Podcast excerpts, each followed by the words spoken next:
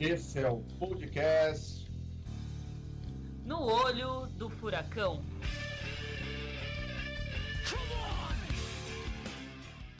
Saudações, bem-vindos ao seu Semanário do Caos, que segue toda semana do debate sobre essa conjuntura bárbara que é o ano de 2020. Eu, como vocês já estão cansados de saber, sou a Mari Lupe, sou aqui de São Paulo, estou passando mal com essa onda de calor que está jogando os termômetros para cima dos 35 graus todos os dias aqui na Selva de Pedra. E aqui comigo, o futuro prefeito de Calcaia, do Ceará, Rodrigo Santaella. Tá quente aí, meu querido?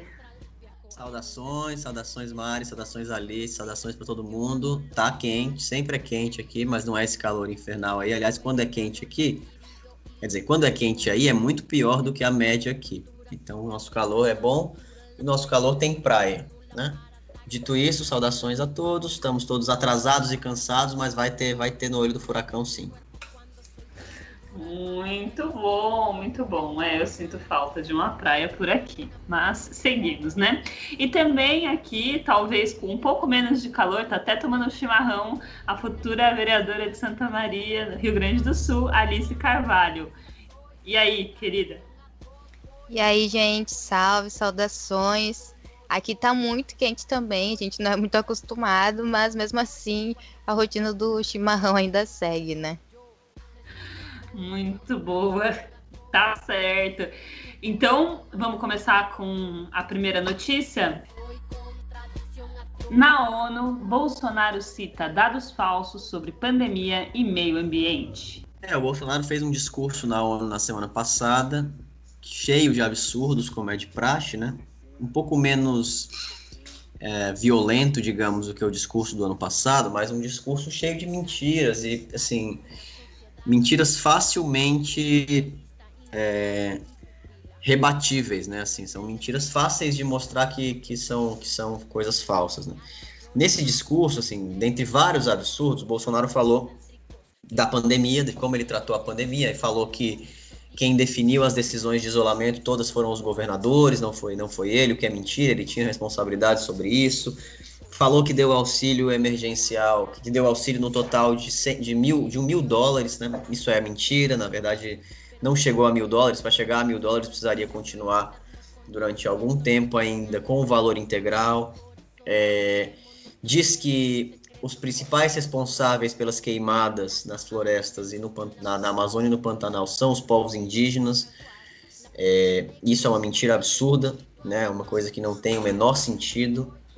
Todo e qualquer estudo sobre as queimadas demonstram que as, as regiões menos afetadas são as regiões em que os indígenas de fato estão, ou e que quando há queimadas nessas regiões são provocadas por pessoas de fora, né, que foi o caso de algumas dessas queimadas recentes. Né. Disse que a gente é líder em conservação de florestas, de florestas tropicais, isso também é mentira. Então diz várias e várias e várias e várias mentiras, né, coisas absurdas, e o que eu acho que acaba sendo um, mais uma mostra, aí nesse caso uma mostra internacional, da maneira do bolsonarismo de governar. Né? O Bolsonaro é um governo que é, um, é um cara que governa através da mentira, é, usa a mentira para dominar, mas sobretudo não está preocupado com o conteúdo dessas mentiras e com a, a, a, qualidade das mentiras. Ele fala qualquer coisa que vem à cabeça dele, porque a, o objetivo dele não é falar para o mundo e nem falar para nós aqui. O objetivo dele é falar para os apoiadores dele. O objetivo dele é consolidar cada vez mais esse grupo de apoiadores, né? fortalecer cada vez mais o ímpeto desse grupo e, a partir disso, organizar essa galera contra a esquerda, contra o progressismo, contra o globalismo, segundo o que parte deles acredita, e etc. Então, eu acho que tem duas coisas bem interessantes no discurso. Uma delas é perceber a quantidade de mentiras e como é facilmente é, perceptível que são mentirosas as coisas, mas a principal talvez seja perceber que ele não fala para nós, assim, ele não fala para todo mundo. Ele, tá, ele não está preocupado com o que nós estamos dizendo aqui no podcast, com o que a grande imprensa está dizendo, com o que os veículos internacionais estão dizendo. Pelo contrário, ele não liga para isso. Não, não, isso não impacta em nada na agenda dele. O que impacta na agenda dele é como os seus seguidores reagem e, claro, a popularidade dele aqui no Brasil que isso também não é afetado pelo que ele diz na ONU e pelo que ele diz. Na verdade, a popularidade no Brasil não é afetada pelo que ele diz, é afetada por como está o bolso das pessoas. E com o auxílio emergencial ele teve um grande, um grande gás. Né? Então eu acho que o discurso do Bolsonaro na ONU e a análise sobre ele é, são uma boa análise do que é o governo Bolsonaro em geral. Essas coisas que ele diz não são cortinas de fumaça, por um lado, é, são coisas que apontam para pautas concretas, para políticas concretas. Quando ele diz, olha, os indígenas são responsáveis pela devastação na Amazônia, ele está colocando os indígenas como um inimigo. Né? Ele está ele tá sinalizando que ele vai atacar aquilo lá, que ele vai começar a construir uma imagem para os, para os apoiadores dele de que os indígenas são os inimigos. Antigamente o Bolsonaro tinha é, povos indígenas, na verdade pessoas indígenas de estimação, né? Que ele andava com elas e e elas legitimavam, né, na, na, visão dele, legitimavam ali parte do que ele era, sobretudo internacionalmente. Hoje não tem mais isso, né? Ele rompeu com essas pessoas, rompeu com esses setores, então ele está transformando os povos indígenas num inimigo. Eu acho que isso é uma coisa é bastante relevante. É, então o Bolsonaro tá, tá, faz um discurso para organizar os dele ali, para mobilizar para o que ele, para o que ele para o que ele acredita que é, que é necessário para ele vencer as eleições, e sobretudo para fortalecer o que é o bolsonarismo, que é esse movimento que o apoia. Né? Então, o discurso na ONU eu acho que é uma prova cabal disso, de que ele não está preocupado com o que nós pensamos dele, nem com o que a grande imprensa pensa dele, nem com o que é, a sociedade como um todo pensa dele. Ele está preocupado com duas coisas: com fortalecer ainda mais o seu grupo de apoiadores mais orgânicos, por um lado, e garantir a popularidade dele por outro. E essa popularidade não tem a ver com o que ele diz né, tem a ver com como está concretamente a vida das pessoas, que agora uma gigantesca parte da população melhorou um pouquinho a sua vida do, do que era meses atrás por conta do auxílio emergencial, e isso dá uma segurança muito grande para o Bolsonaro falar as coisas que fala e, e, sobretudo, fazer as coisas que faz acho que de qualquer forma é sempre. Eu não sei vocês, né? É porque a gente não tem nenhuma expectativa, mas acho que a gente. Eu sempre me surpreendo com o grau dessa, desse, dessa política da mentira, né? É, e de realmente coisas que muito facilmente são contrapostas e não tem um grande efeito sem mentir. É, é, uma grande cara de pau você mentir na frente de um monte de líderes mundiais, mas ao mesmo tempo qual o efeito que tem, as pessoas acreditam nele, e de fato, né? Acho que você falou bem, talvez só para aquela base dele mesmo, né? As justificativas que aparecem, uma das coisas ele sempre fala, né? Como se a, a justiça tivesse impedido o governo federal de tomar medidas em relação é, ao coronavírus. É, quando na verdade, né, isso é uma forma dele tentar se eximir, porque a justiça só garantiu que ele não pudesse é, atrapalhar os governos estaduais e municipais, né, que ele não pudesse proibir é, medidas de isolamento social. Mas, enfim, o governo federal devia e tinha, né, tinha que ter, inclusive, tomado mais medidas e contribuído de mais formas, né? Essa coisa do auxílio emergencial também, é, inclusive porque além do valor, né, também toda vez a gente tem que dizer que não é ah, o governo deu, né, o, foi uma puta negociação, uma puta pressão eh, da do Congresso, né? Então a posição de fato do Bolsonaro em relação a esse auxílio emergencial no início era uma posição de ser contrária ou de querer menos, né? É, ele fala que estimulou o tratamento precoce da doença, e na verdade, enfim, o que ele fez foi lobby para um remédio, né, a cloroquina, que não tinha nenhuma comprovação de ser, é, de ser efetiva. E é isso, né? Sobre o, o as questões relativas ao meio ambiente, é uma cara de pau assim, completamente absurda, dado uh, o comportamento do ministro dele e as, os vazamentos, né, de reunião ministerial do ministro dele falando sobre acabar com as fiscalizações ambientais, ele fala sobre o Brasil ser líder em conservação e qualquer coisa do tipo. Então, realmente, não dá para entender muito é, quem ele acha que engana nesse, nesse contexto. É, acho que mantém um certo perfil, né, de, de esse perfil da, da mentira, né, do, da, da, criação de narrativas que é, que é difícil, depois a gente vai, fica correndo atrás tentando desmentir ele, né? E ao mesmo tempo que tem outros processos é, em relação a ele, em relação à família dele, que nunca são explicados e que ficam por isso mesmo. Acho que recentemente, inclusive, saiu aí algumas coisas sobre é, compras de imóveis em dinheiro. Eu fiquei olhando isso e falei, meu Deus do céu, o que é isso, né? Como as, é, uma coisa de enfim, quem compra o que quer que seja com, de altos valores com dinheiro, e aí é familiar atrás de familiar dele comprando imóveis em dinheiro, né? E como, enfim, no final das contas, isso acaba recebendo menos destaque do que ele para a e falar uma série de abobrinhas. Então, é, é, bastante difícil até ser oposição a esse governo, porque a gente fica, não sabe nem para onde atirar de cada coisa absurda que ele diz ou que ele faz eh, e que é noticiada a cada semana. É, super concordo assim, com o que vocês colocaram, né, sobre para quem é o discurso do Bolsonaro, que exatamente ele representa, assim. É, para vocês terem uma ideia, no final do discurso, Bolsonaro citou que o Brasil, ele é um país cristão, que é um país conservador, que tem como base, né, a família tradicional.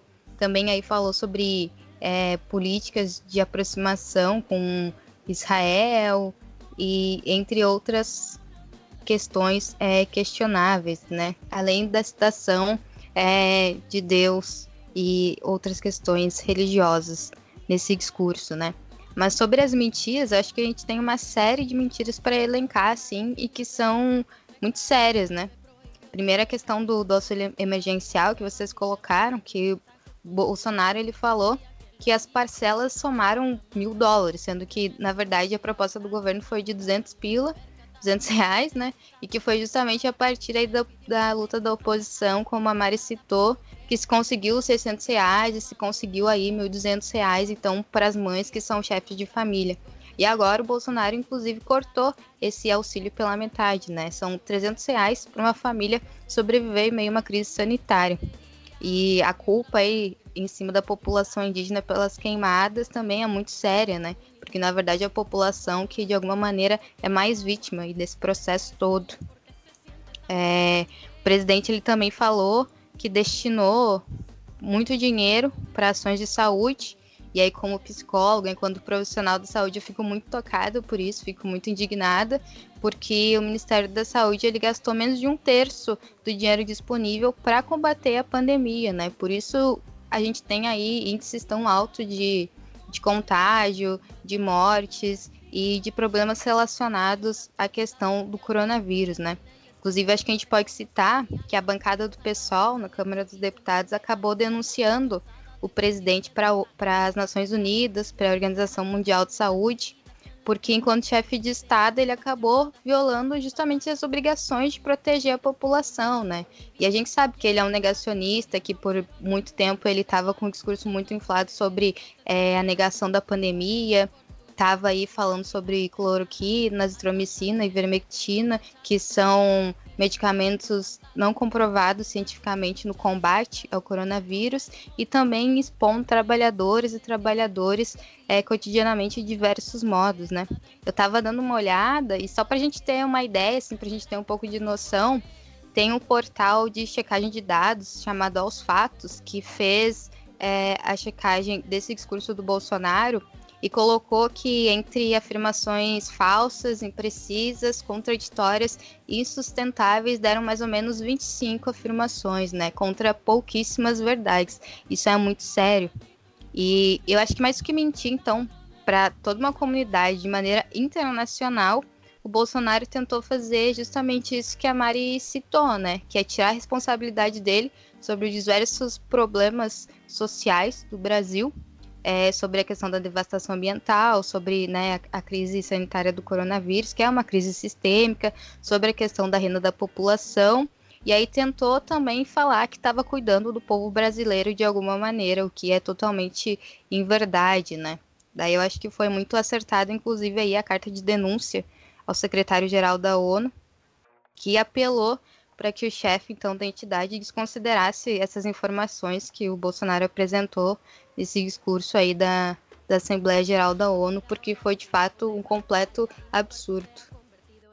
Nossa, sim, pode crer, né? E é isso, a gente tem o presidente alérgico à verdade. E basicamente a gente fica aguardando toda semana as novas mentiras. Passamos para a próxima, então.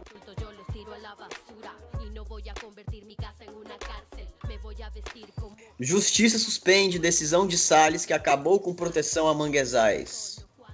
Então, pessoal, para entender essa notícia, acho que é legal primeiro a gente entender o que é, afinal de contas, o CONAMA, né? A decisão, é, essa decisão do Salles foi, na verdade, uma decisão de uma reunião do CONAMA que o Salles preside, sendo ministro do Meio Ambiente.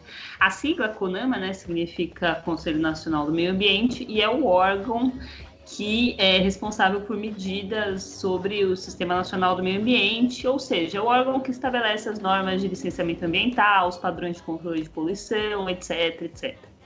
E, né, sendo presidido pelo, pelo ministro do Meio Ambiente, no caso o Salles, é composto também por representantes dos governos de esfera estadual, municipal, por empresários, por ONGs e por outros representantes da sociedade civil. O que aconteceu é que o governo Bolsonaro já vinha esvaziando o CONAMA.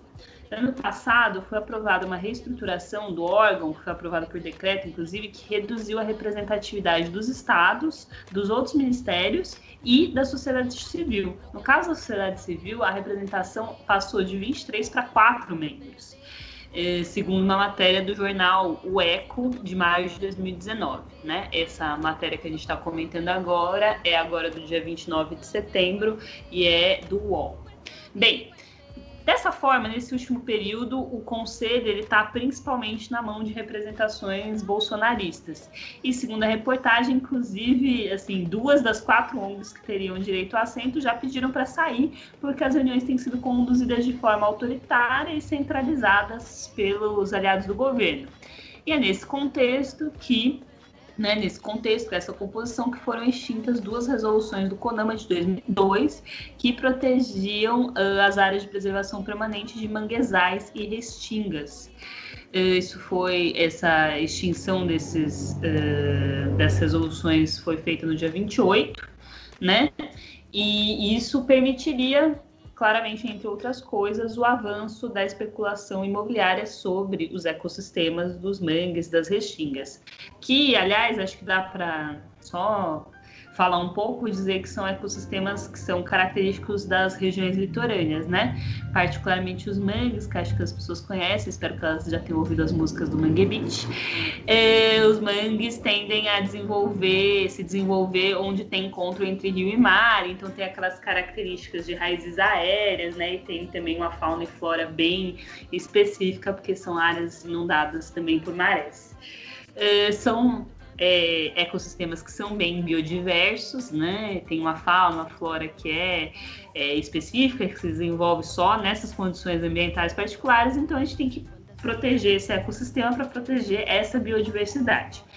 Bem, acho que a conclusão aqui até que não é uma conclusão tão pessimista, porque a matéria diz que, devido a uma ação popular, a Justiça Federal do Rio de Janeiro suspendeu a extinção uh, dessas resoluções e a justificativa é justamente buscar evitar os danos irreparáveis ao meio ambiente, né? Então foi uma derrota aí de mais uma tentativa de passagem de boiada do nosso sinistro ministro Ricardo Salles. É, uma, uma derrota importante, assim. O ataque a gente nem não surpreende mais, né? Assim, o cara tá fazendo o que prometeu fazer, né? Passar a boiada e destruir toda a legislação que protege o meio ambiente em todos os aspectos, de todas as formas. Né? Eu acho que vale a pena falar um pouquinho, pensar um pouquinho, na verdade, sobre a vitória que, que a gente teve, né? Assim, é uma vitória também, assim, é uma vitória importantíssima, porque barra o absurdo, mas assim, há uma. A, gente, a impressão que eu tenho é que a gente está assistindo muito as coisas de fora, né? A gente que eu digo assim, todo, todo o setor crítico ao bolsonarismo, né? Do qual o bolsonarismo do qual o Salles é um excelente representante, né? O Salles é um ministro que tem a cara do governo Bolsonaro. Algumas pessoas falam que a gente tem que derrubar o Salles urgente, é verdade, mas é como a gente falava do Weintraub, né? Assim, o cara só tá lá porque ele é uma expressão explícita do que é o bolsonarismo e o Bolsonaro não vai tirá-lo porque, porque ele sabe disso. Né? Mas enfim, voltando, assim, eu acho que a gente tem que pensar um pouco sobre como, como é que a gente se mobiliza contra isso, né?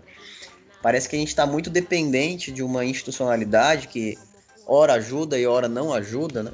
É, e, e, isso não é suficiente, né? já se mostrou que não é suficiente para a gente derrotar o bolsonarismo, né? Se a gente conseguiu barrar mais esse absurdo, isso nos dá tempo, isso é melhor do que o cenário anterior, mas não sei se, se a gente pode contar com isso sempre, e ao mesmo tempo não, não, não consigo ver, né? não consigo ver uma mudança da, da situação geral de, de como a gente está se mobilizando para enfrentar o bolsonarismo. Isso me preocupa muito, assim. A gente, que eu digo, é a esquerda como um todo, mas até mais amplo que a esquerda, assim, os setores críticos ao Bolsonaro em geral. É, me parece que contar com essas instituições não é o suficiente. Elas já se mostraram muito limitadas para isso. Isso é o que mais me angustia nessa história. Quando o, o, o Salles tomou a medida, eu fiquei achando um absurdo, mas eu imaginava que ia cair judicialmente. Mas aí a gente fica meio esperando, assim, não tem muito o que fazer. Isso, tá, isso tem me angustiado bastante, assim. Acho que é o que mais me chama a atenção nessa situação. Então, eu acho que aí a política, né, do governo Bolsonaro com o meio ambiente, que é justamente comandada pelo Salles, é bem como diz o texto é, que a oposição colocou lá na Procuradoria-Geral da República, né? Que pediu aí que o Ministério Público Federal adotasse algumas medidas contra o Bolsonaro, né, e o ministro do Meio Ambiente, que é de total sabotagem, que vai totalmente contra aí o direito de um meio ambiente equilibrado, que vai contra aí os nossos recursos naturais, contra a proposta, inclusive, que a gente coloca enquanto esquerda radical do ex-socialismo, e, e que aponta também que o Brasil há muito tempo está violando de maneira sistemática uh, as obrigações ambientais que tem, né, os, os direitos humanos é, e a necessidade também do cuidado é, dos recursos naturais. E aí a gente tem essa questão do manguezal, do, dos incêndios do Pantanal, que são um reflexo disso, né, são um exemplo dessa destruição contínua aí que o governo tem apresentado. Acho que também tem a questão do, da redução do orçamento para as políticas é, ambientais, do meio ambiente, né? A questão da impunidade para alguns crimes ambientais também, que a gente inclusive discutiu é, em alguns episódios anteriores sobre isso.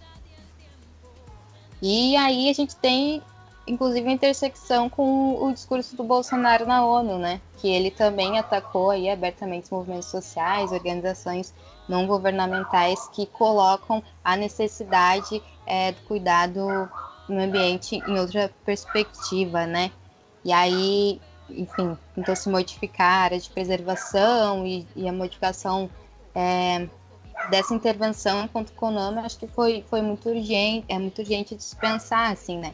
Que é justamente essa essa intervenção aí que dá base para esses ataques, né? Que dá legitimidade para essa boiada que a gente fala do Salles passar, porque retira aí a perspectiva de controle social, né, de participação popular e coloca somente aquelas pessoas que de alguma maneira representam é, os interesses de latifundiário e essas pessoas que querem destruir o meio ambiente como é, representantes e pessoas que pensam políticas a partir desse espaço, né?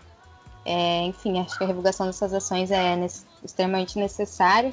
Pensar também a constituição do CONOMA nesse sentido é, se coloca aí como uma pauta, uma luta urgente. E, enfim, os retrocessos ambientais no Brasil eles são, são diversos, né? E são intensos também. Então, acho que barrar tudo isso é extrema necessidade e é mais do que isso, é extrema urgência. É, eu queria só complementar a partir do que o Santinha falou. Acho que tem uma questão, né? É, o, essa ideia de que o, o Salles, né, ano passado estava desmontando o Conama, para esse ano tá começando a faz, cortar certas, uh, certas resoluções que estão, enfim, no fundo, que estão no, no caminho é, de interesses econômicos, né? Porque é claro que a, a, o fim da área de proteção ambiental nesses, é, nesses lugares, que são lugares altamente valorizados ou valorizáveis, né? Tipo, são os litorais do país, que tem mangues, que tem restingas. E e me parece, né, ao contrário de, sei lá, certas coisas na, na, política, na política do Bolsonaro, que às vezes alguns ministros ou o próprio Bolsonaro parece estar tirando as coisas do chapéu, enfim, fazendo uns discursos atropelados e, e, e sem sentido, o Ricardo Salles parece bem é, com bastante clareza do plano, assim, ele teve esse primeiro momento de desmonte de vários órgãos ambientais e de entrada cada vez mais de estímulo, de empoderamento de, dos, dos, dos madeireiras e de, né, de quem tem esses interesses econômicos é, mais, mais ligados à necessidade de destruição, da destruição ambiental. E, é, e também né, essa coisa com os órgãos, a desorganização dos órgãos, a perseguição aos é, militantes do meio ambiente e aí, né, diretamente as medidas de fim da proteção, né, diretamente a questão da boiada, que, enfim, ele destacou tanto que ficou mais forte a partir do processo da pandemia. E isso é bem interessante e acho que a gente tem que refletir isso no sentido, acho que isso que você já falou, essa dificuldade, essa coisa a gente vê de fora, porque na verdade os mecanismos de proteção ambiental no Brasil, eles são complexos, né? Porque tem muita coisa para você pensar, a gente tem uma natureza muito diversa. Então, por exemplo, tinha resolução especificamente sobre mangues e restingas, né? Você tem é, vários órgãos e você tem várias formas, inclusive isso estava em algum, a gente comentou em alguns dos outros programas, né? Que algumas mudanças foram sendo feitas de forma burocrática que não dava nem para perceber né, quais iam ser as consequências mais para frente daquelas mudanças aparentemente burocráticas, né, tipo mudança em, no estatuto dos trabalhadores, dos funcionários do ICMBio, que permitiu que eles né, não tivessem, não fosse mais proibido que eles tivessem relações com empresas. Teve algumas, foi pelos detalhes, assim, foi juntando umas areinhas e foi virando né, outra coisa os órgãos ambientais e permitindo que essa boiada passasse. É, isso é uma coisa bem difícil para quem milita nas questões ambientais, para estar tá o tempo todo, né? É, re respondendo a ataques, mas ao mesmo tempo muito sintomático da importância da destruição da natureza nesse momento para o capital, de forma geral. Né? Então, a importância de, de destruir esses. É, de, de destruir a natureza, de superexplorar a natureza num contexto é, em que se, né, de crise do capital mesmo, crise, aí, enfim, você tem que avançar sobre os direitos dos trabalhadores como você tem que avançar sobre a natureza.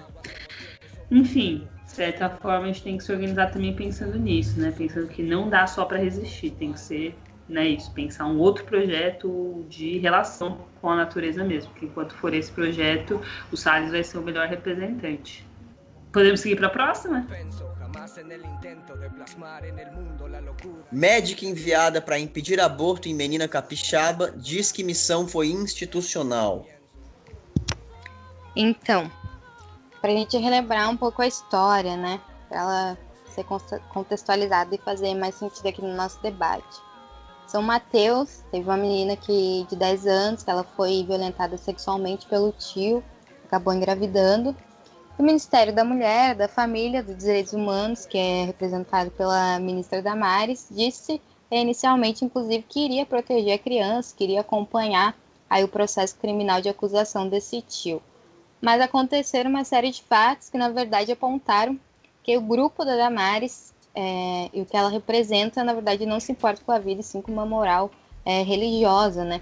Que a menina, inclusive, teve que sair do seu estado para realizar o procedimento que é garantido por lei, foi exposta. É, inicialmente se, se recusaram a fazer o abortamento legal. Teve uma série de pessoas, inclusive, que foram para frente do hospital para tentar barrar a garantia é, desse direito. E aí, no meio desse absurdo todo, saiu essa notícia, né, de que a médica que trabalhou para impedir que essa menina é, de 10 anos tivesse o direito ao abortamento legal, assumiu então que ela foi enviada uma missão institucional pela Damares para a reunião e com essas autoridades locais. E aí o que a gente tem, eu acho que é uma série de, de fatores para se pensar, né? Primeiro que essa menina passou então por diversas violências, diversas violações de direitos humanos e que esse só foi mais um, porque enfim, criança não é mãe, estuprador não é pai e o aborto legal é direito, né? E também porque esses atos eles reiteram e prosseguem de maneira institucional uma violência a qual a vítima ela já era submetida, né?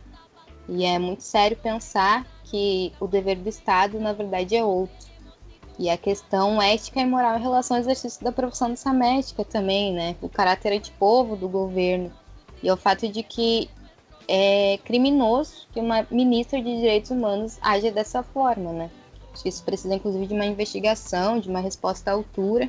E também aí a importância, a partir disso, é, da gente colocar enquanto uma necessidade real a luta aí pela descriminalização, legalização do aborto, que inclusive tem aí como dia de luta, né, um marco, o dia 28 de setembro.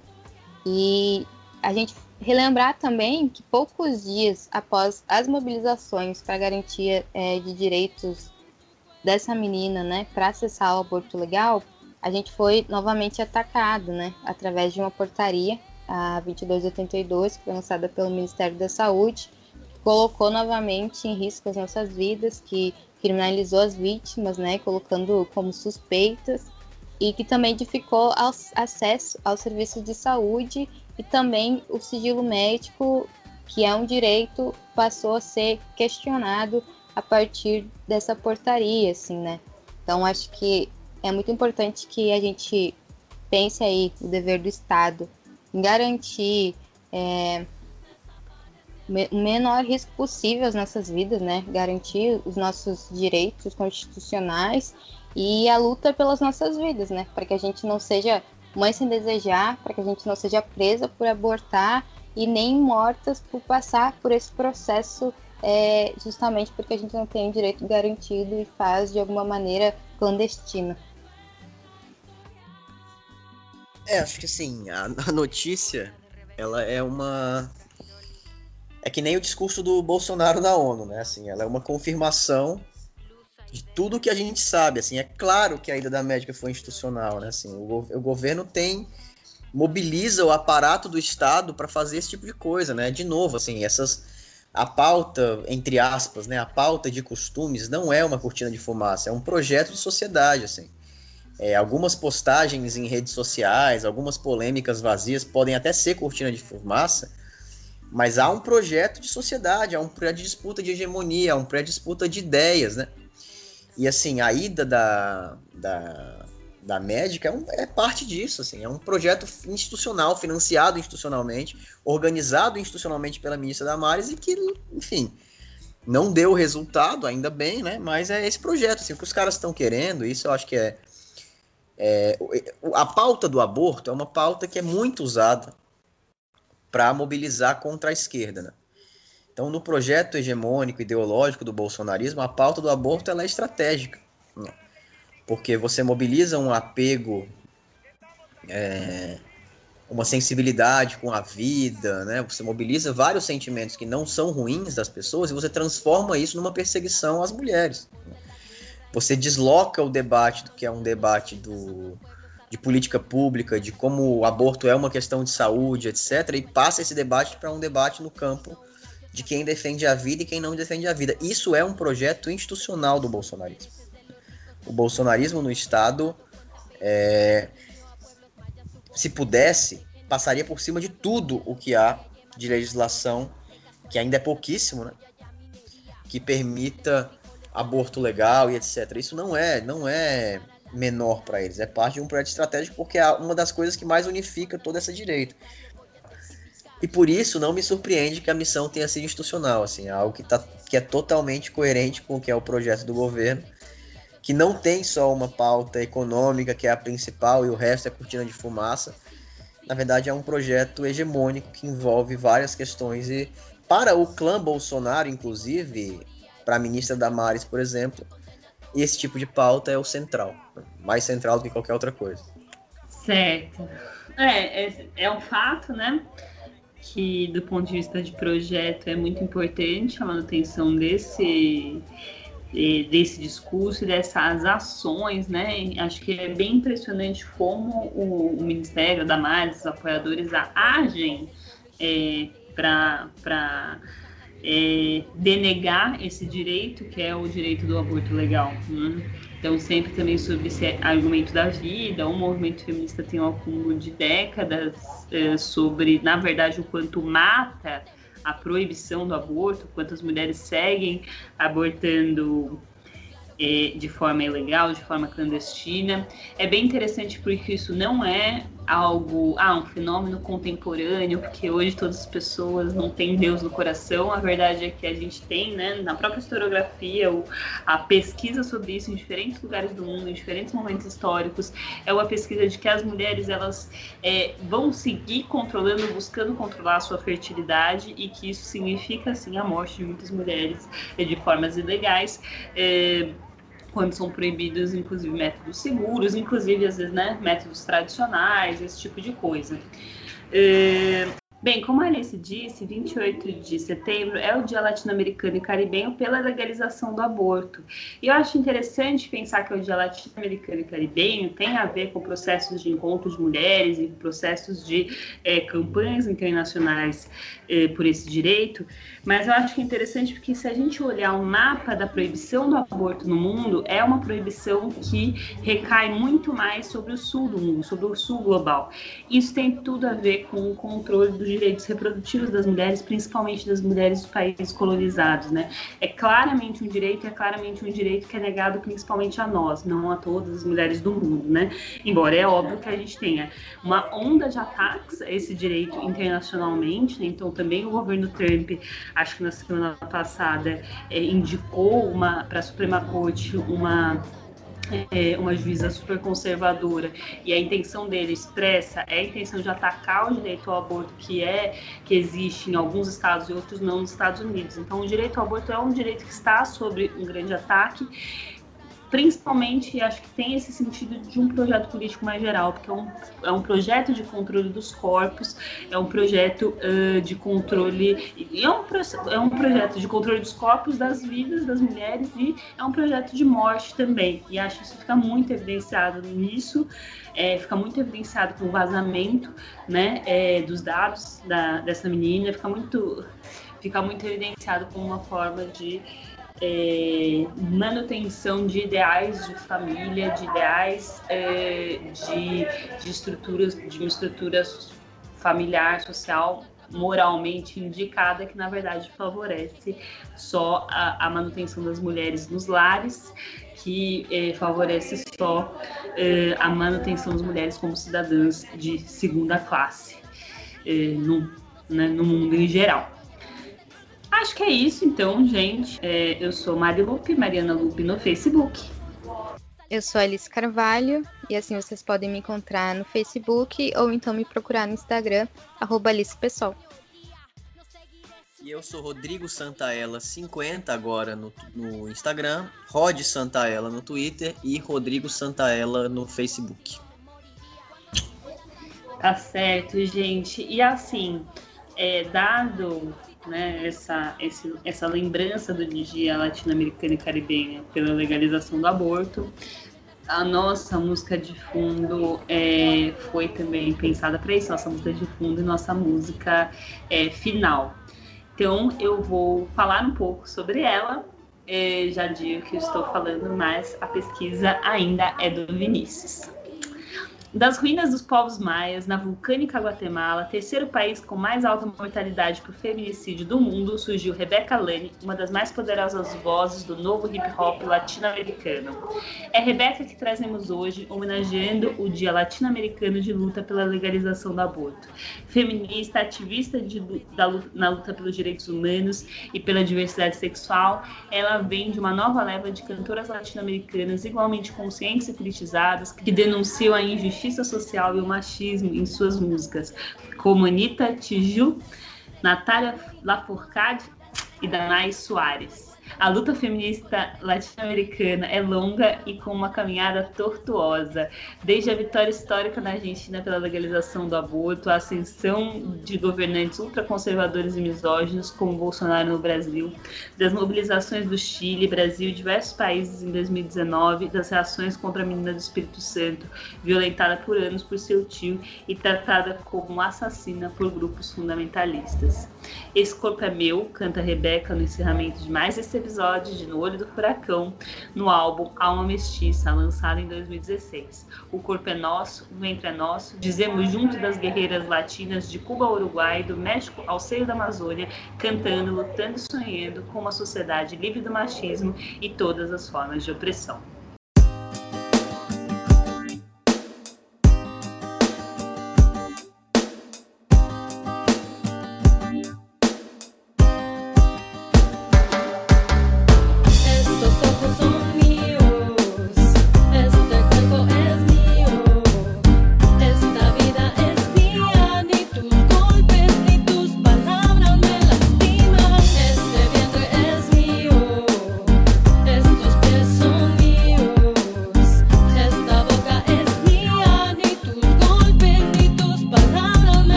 Mensajes controlaba. Decía que lo hacía porque a mí me amaba yo, que me sentía tan enamorada. No me percataba de que ya estaba encerrada cuando me pidió que me casara. Hacete encantada, pero creo que era el miedo de sentirme abandonada. Poco a poco me fui acostumbrando, los golpes eran tanto, los insultos a diario. Llegué a pensar que todo esto era culpa mía. Si yo fuera perfecta, esto no sucedería llora sangre, mi cuerpo llora sangre. En mi propio hogar de paz no encuentro un instante. Tanto dolor, no hay cuerpo que lo aguante. Si esto es amor, ¿por qué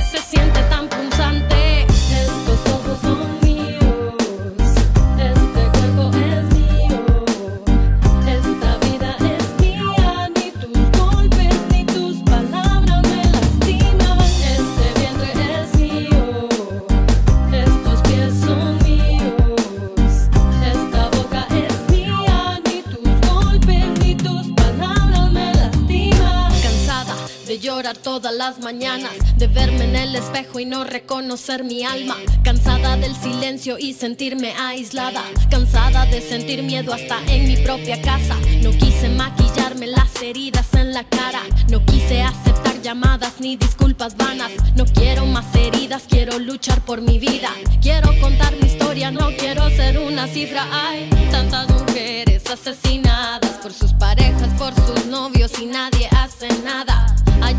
Gente que nos echa la culpa y sin embargo tanta denuncia que nadie escucha en esta lucha. No queremos ni una mujer menos. Sal del encierro, rompe el silencio. En contra el amor que está dentro de tu pecho. En contra la defiende